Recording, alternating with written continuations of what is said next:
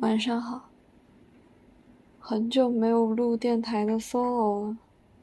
我感觉我对电台有了一点疲倦感。其实现在手上还有一期，但那一期是六个人录的，而且那个话题它比较的复杂，导致剪辑让我想起来就很头疼，所以录完之后我一直迟迟放着没有剪。如果是那种我很想马上放出来的话题，我一般录到十二点结束，然后我会剪辑到两点，直接把时间轴给它做完，然后发出去。其实今天录这个的一开始的原因，是因为有一位听众，我刚刚问了他，我如果。录这种独白的电台，可不可以提到我们今晚的对话？他说没有关系，他觉得这种能有一种参与的感觉，感觉很好。他一下子也想不到那个形容词，但是是“好”这个词可以代表的。但我还没有问他，他愿意让他的名字被我提及吗？所以我还是直接用它来指代好。不过说起来，觉得最近很矛盾，就是你既很懒散，但你又很渴望。就好像我不太想出门，我从放假到现在就是一直待在自己的房间里。然后唯一一次出去比较远是去哥哥的新家跟外婆一起吃饭，没有特别想见的朋友和同学，反而是我的朋友们约我说出去吃饭，就今晚吃饭，嗯，喝早茶或者是去吃肠粉什么的，我反而都没有去，整个人已经进入到一种。类似于懒散的状态，我一边觉得我好像不是很想和人录播客，然后一边又觉得好像没有可以和我录播客的人。其实今晚是这样子，就是他跟我说，他和一个相互监督学习的女生研友，因为保研很辛苦，所以就研友这个外延应该得到扩充。我也觉得保研很辛苦，一起保研的人确实可以叫研友。我觉得这不算一个扩充吧。他就是说，他在背资料，然后他带着女生在背资料，然后男生带着那种可以听见外面声音的骨传导耳机和他语音通话，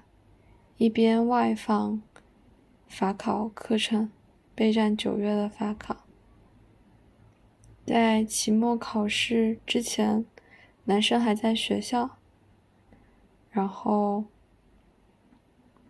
嗯，女生在寝室里面背书，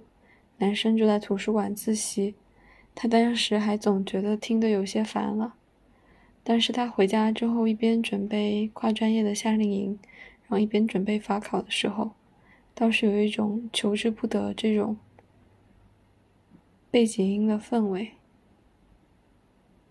他还说，女生还很喜欢熬夜背书，语音通话能够一直开到早上面试之前不得不挂掉。今天他们两个近期的夏令营都面试完了，然后他刚刚从外面散步回来，耳边一点声音也没有，法考视频点开一会儿就被他关掉了，一点儿也听不进去。他是属于私信给我发的这段话，就是很长。其实还是比较少会收到这样长的东西的，就特别是男生，很少会写这样的东西。虽然我自己是会写的，会发给一些比较重要的朋友，就我不会对普通的同学进行这种长输出。然后我的第一句话是说保研真的很辛苦，然后我的第二个反应是，你们是属于那种什么声音都直接连麦的吗？好像我之前恋爱的状态。然后男生就跟我说，他是女生是留校一个人在寝室里面，然后吃饭什么的，或者是家里说话，男生就会把麦克风关掉。我觉得，我跟他说，我觉得需要那种全然坦然的状态，而且你非常愿意接受这个人，才会跟他连麦。就是我没有办法跟普通的朋友进行太长的连麦，就是我会感觉到厌烦、无聊，或者是不如我一个人静静的待着。你知道，你跟一个人连麦的时候，你是要获得一种连接，可能那是一种安稳或者是安全感，不管怎么样，会有一种能量在。但是当这个行为对你来说是一种。嗯，没有能量的行为或者消耗能量的行为的时候，你是不愿意继续进行下去的。所以我觉得要有那种非常强烈的跟对方链接在一起的欲望，超越时间的、超越空间的，你才会愿意花费很多的时间去跟他连麦，去跟他分享你生活里面各种。细碎的声音，我甚至觉得这件事情，它有一些浪漫，就是因为我是一个不太适应视频形式的人。我知道有些同学就是他会跟爸妈打个视频，然后或者是跟男女朋友打个视频，我好像从来没有做过这种事儿。唯一的唯一的形式是。我当时就是疫情在家的时候，为了监督自己学习，我会开一个 B 站的直播学习。然后我当时的男朋友就会跟我说：“嗯，我想看你了，所以要不你开一下直播，然后我去直播间看你学习。”有点好笑是不是？然后更多的时间其实就是连麦，比如说。两个人各自在工作，然后你连着麦，你可以听见另外一个人倒水、打字、走来走去的声音，就好像在空间上你们是连在一起的，或者是连麦入睡，嗯，就好像有一个人陪着你一起睡觉。但是我我当时的作息就是差距会比较大，在经常夜里熬到两三点，然后现在也是这个状态。就我当时在睡的时候，就我戴着耳机，然后其实听见他那边就是在敲论文、整理文件的声音，那个声音其实是挺大的。然后那个声音其实会干扰到我入睡，我后来就会把耳机放远一点，就差不多能够听到一些悉悉嗦嗦的声音，但是呃，又保持一种。半清醒半迷糊的状态睡过去。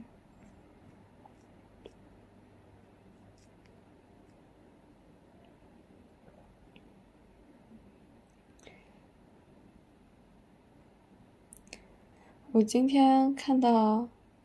一句话说：“倾听是一种门槛很高的行为。”我真的觉得是这样。因为讲话，它的信息量其实不是很大的。你看书，你可以翻得很快，然后你看视频，你又获得一些刺激。但声音不是啊，声音它就只是声音。其实你在寻找一些比较深链接的朋友的时候，你其实是会想要找到一个。你愿意听他说话，而且你们能够沟通的人，我觉得要找到一个你愿意听他说话，而且他能够对你进行倾诉，或者是他能够接住你话题的人，其实是一个很难的事情。然后播客对我来说也是这样一个东西，就是愿意听和找到愿意听的东西都很不容易，它的双选性是挺强的。就像之前陶乐斯跟我说，希望节目能大红大紫的时候，我的感觉是，就我当然也会因为订阅数的增长而感到开心，但我又觉得它是有一个大致的限度和平台的。首先，我知道我们这个播客没有很多的含金量，我我相信，我相信在这里听播客，就是听我们播客的人，也没有想要。从我们的播客里面 学到什么东西？因为我真的可以看出有一些播客就是做的非常认真，而且很想教会我一些什么，总是给我一种我在上课的错觉。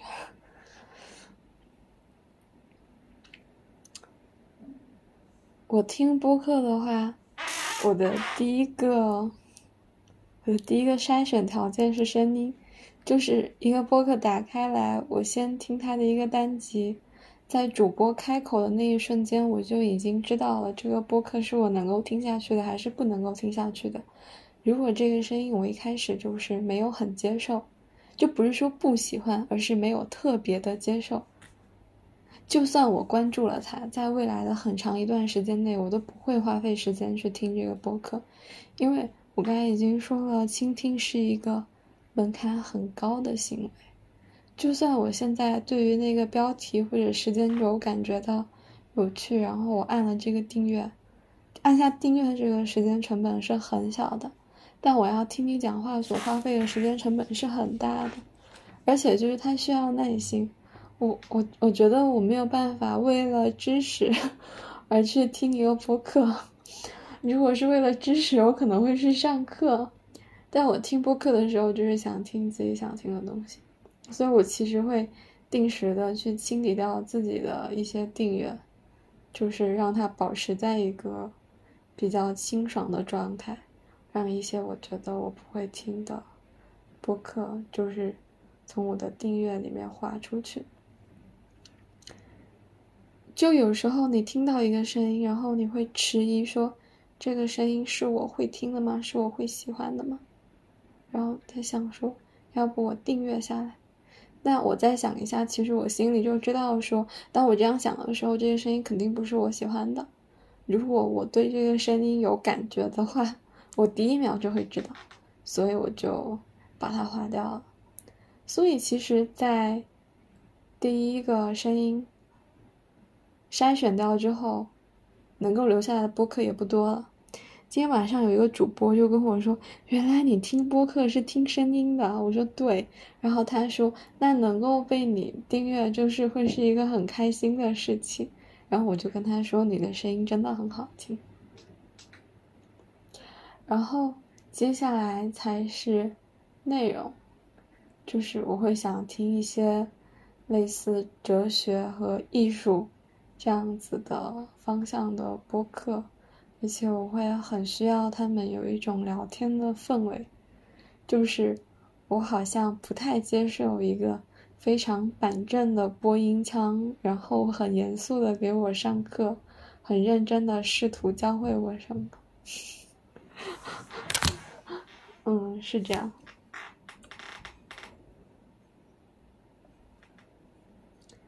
其实，其实这个找播客跟。找人，我觉得是有一点像的。就你知道你想要找到什么样的人，他会有一种什么样的感觉，但是你就是找不到，就跟播客这样子。我我有一些就是有一些播客我会反复的听，因为它一共就那么几期，也没有很多，然后你听完了，但是你又找不到那种。像他这么舒适的，所以你就会反复的去听。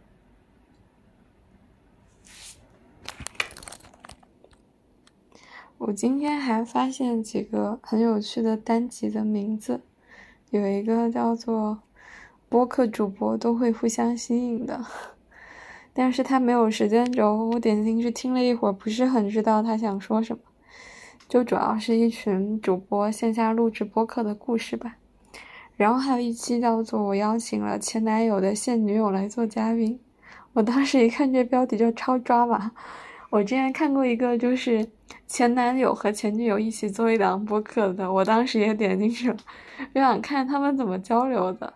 后来就发现，就是这种样态很不错，就是虽然他们已经不是情侣了，但是想保持一定的沟通，而且是深度的、真诚的沟通，所以他们一起做一档播客，然后去进行一种交流。我觉得是一个很好的形式，虽然对于人的心理承受能力有一些考验，可能对于他们各自的现在的伴侣也会有一些心理上的考验，但是邀请前男友的现女友来做嘉宾这个事情就实在是太抓马了，我感觉。但是点进去之后，我就发现这两个女生的声音我都非常的喜欢，然后她们那种。沟通的正负频率也是我很喜欢的，我甚至很想就是说，他们两个能不能就一起开一个播客，所以我就默默的点了订阅。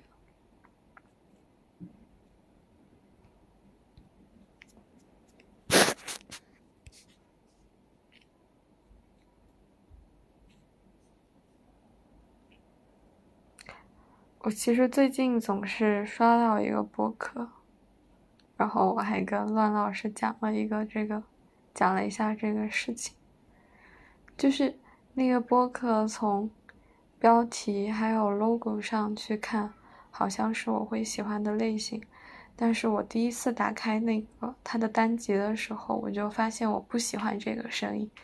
就不是说我。厌恶这个声音，不是这个不喜欢，就是我没有再喜欢这个声音，就是只有喜欢和非喜欢的区别，就是这个声音是我非喜欢的声音。然后我觉得这个播客应该是我听不下去的，但有几期的标题又确实，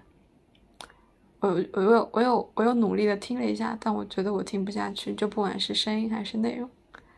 那我后来就跟我的朋友说。我怀疑我有一点嫉妒他，我我忘记他跟我怎么说的了。我看一下我当时跟他说嫉妒之后他怎么回我的。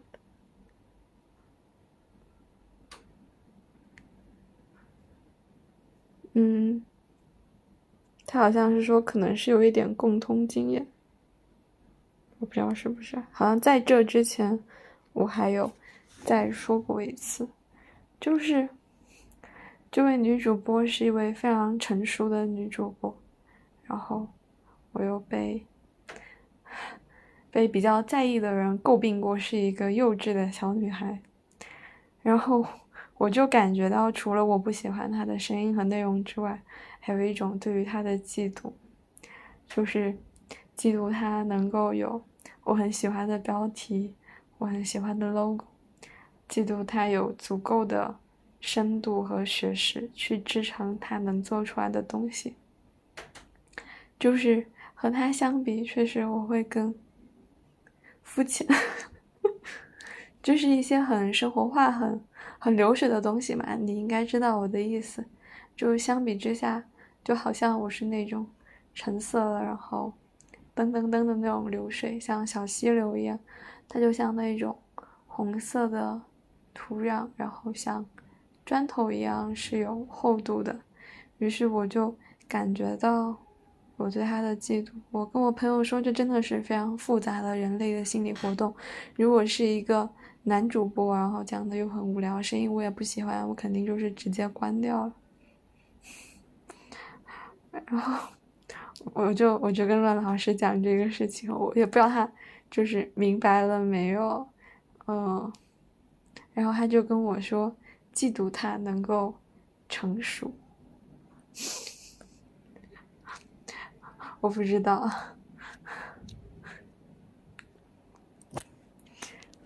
但我没有觉得把这个事情讲出来会让我显得更加的幼稚。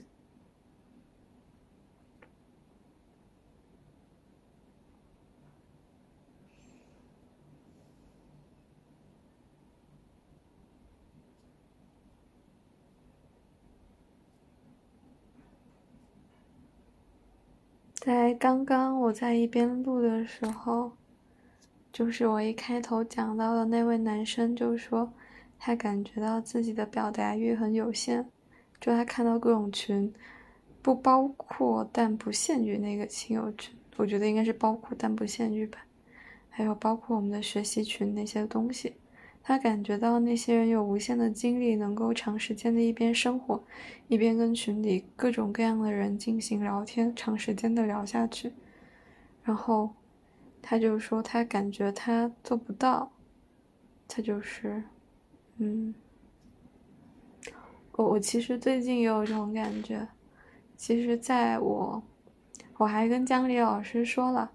就我在期末考那一段时间的时候。就是我会把听友群就是折叠起来，因为我平时其实会在群里比较活跃，然后在期末考那个月就基本上是在专心复习，就偶尔才会点进去。我发现那个群里面的消息的更迭速度非常的快，然后大概考完一个月之后，然后我跟江迪老师就不约而同的发现群里面现在在活跃的人，甚至我们两个都不是很认识了。而且大家现在消息的就是进行的速度特别的快，就等于说你可能退出去不到三十秒吧，已经有四四五十条消息出去了那样。就我也感觉到了大家的无限的精力，但这个群的活跃，我觉得也是挺好的，就比死气沉沉要好我之前有一段时间，就是我是觉得我是那种属于很活跃的，然后也是。分享欲非常强烈，我觉得我现在分享欲也是比较强烈的人了。我在群里面分享各种自己的日常，但我现在觉得我的分享欲和频率已经跟不上这个 听友群。这个听友群在自发的成长为一个大家的共同一个精神领地，那我其实挺开心的。就是有很多人会说，嗯，在这个群里面聊天就像回到家里一样，然后。会很想看到大家在里面聊天，我觉得能够凑到一个就是很热闹的群，它其实是一个很偶然和很需要缘分的事情。我们我们之前也就是在飞书啊或者 QQ 各种渠道上也有这样的群聊，那我觉得大多数时候一个群它都是较为安静的，特别是像我们这种。就有一个中心的这种群嘛，一般就是我们转播客啊，或者是转推送，可能一般都挺少有人说话。但这个群它就是自带一股生机和活力。然后其实我我也会挺佩服大家，就是可以一直在里面，就是保持这种连接和沟通。我现在好像是处于更退了一步的状态。就是更退回自己的世界一小步，但我依然会在我有好吃的时候把照片分享到 群里面。我那天不是那天，就今天，今天我师兄问我怎么，就问我有什么爱好，然后我就跟他说有什么爱好，他说，可是你有这么多爱好，你为什么只跟我聊学习？我就说，因为师兄看起来很热爱学习吧。我就说，那不然你很想我给你放毒吗？他就说我很想啊，你给我发吧。我就说那是因为你现在刚刚吃饱吧。现在也是偶尔会成为一个美食群，就我不在的话，大家也会非常自发的把他们的各种美食发到群里面。原来人真的能够絮絮低语这么久。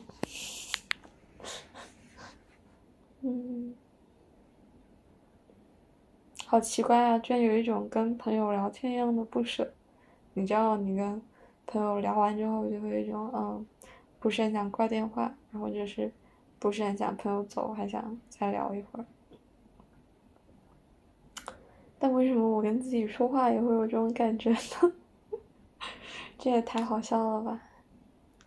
我的。我的很多同学都已经迈入了人生的下一个阶段。